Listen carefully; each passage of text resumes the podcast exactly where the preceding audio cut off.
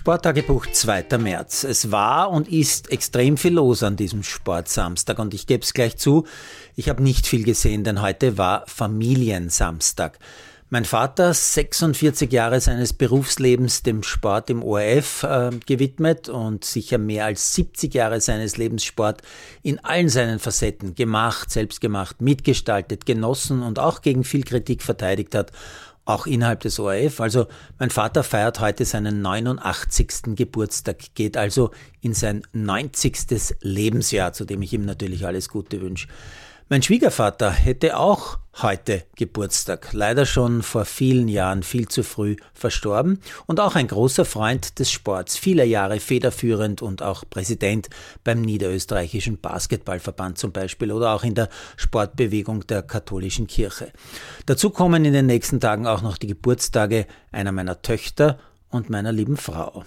Da war also heute echt nicht viel Zeit für TV-Sport. Nur jetzt am späten Abend werde ich mir natürlich noch einmal werde ich mir natürlich noch einmal ein bisschen Leichtathletik-Weltmeisterschaft in Glasgow gönnen. Äh, und da hätte ich noch folgenden Nachtrag zum ersten, zur ersten WM-Nacht. Erstens, Markus Fuchs hatte auch im Halbfinale über 60 Meter noch einmal sowas wie ein ganz persönliches Highlight. Er war mit dem späteren Weltmeister Christian Coleman aus den USA in einem Lauf. Die Chance auf eine Sensation namens Finale, die hat es zwar dann nicht gespielt, aber Platz 10 bei einer Hallenweltmeisterschaft ist trotzdem ganz, ganz ausgezeichnet bei so vielen Sprintern, die es auf dieser Welt gibt.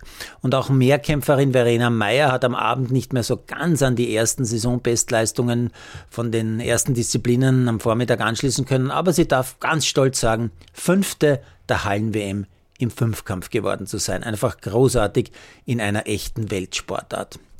Ja, und 400 Meter Läuferin Susanne Gogelwalle hat ja in der zweiten WM-Nacht nach Produktion dieses Podcasts noch das Finale zu laufen. Mein internationales Highlight war diesmal der Hochsprung der Frauen und eine Dame, von der ich hier in diesem Podcast schon im August letzten Jahres berichtet habe, kann mich gut erinnern, als sie bei der Weltmeisterschaft in Budapest die Bronzemedaille im Hochsprung gewonnen hat. Die Rede ist von Nicola Alleislagers aus New South Wales, die 27-jährige Australierin, gewinnt in Glasgow ihren ersten WM-Titel und fällt mir nicht nur durch ihre tollen Sprünge auf, sie gewinnt mit 1,99, sondern vor allem mit der Art und Weise, mit der sie auftritt. Alles Lagers motiviert sich bei der Konzentration auf jeden Versuch, indem sie ganz langsam und dann immer mehr zu grinsen beginnt, sich offensichtlich einen erfolgreichen Versuch vorstellt und dann läuft sie mit einem lauten Come on los und springt, und zwar hoch. Und nach jedem einzelnen Sprung geht sie zurück zu ihrem Platz, schlägt ein kleines Büchel auf und notiert irgendwas. Keine Ahnung, was sie da reinschreibt, aber ihre positive Stimmung, die steckt jeden irgendwie an, der zuschaut. Ich könnte ihr stundenlang beim Springen und beim Schreiben zuschauen. Was ich hingegen echt nicht mehr aushalte, ist die Tatsache, dass der OF-Kollege aus Vorarlberg beim Kugelstoßen konsequent vom Werfen, vom Wurf spricht. Er sagt, guter Wurf, gelungener Wurf, kein besonderer Wurf, er braucht jetzt noch einen starken letzten Wurf und so weiter und so fort.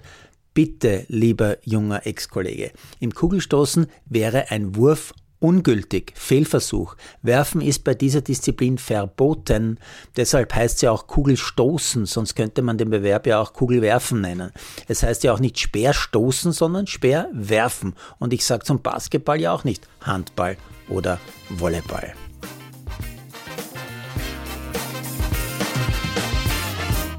Produziert von Malderino Jesus.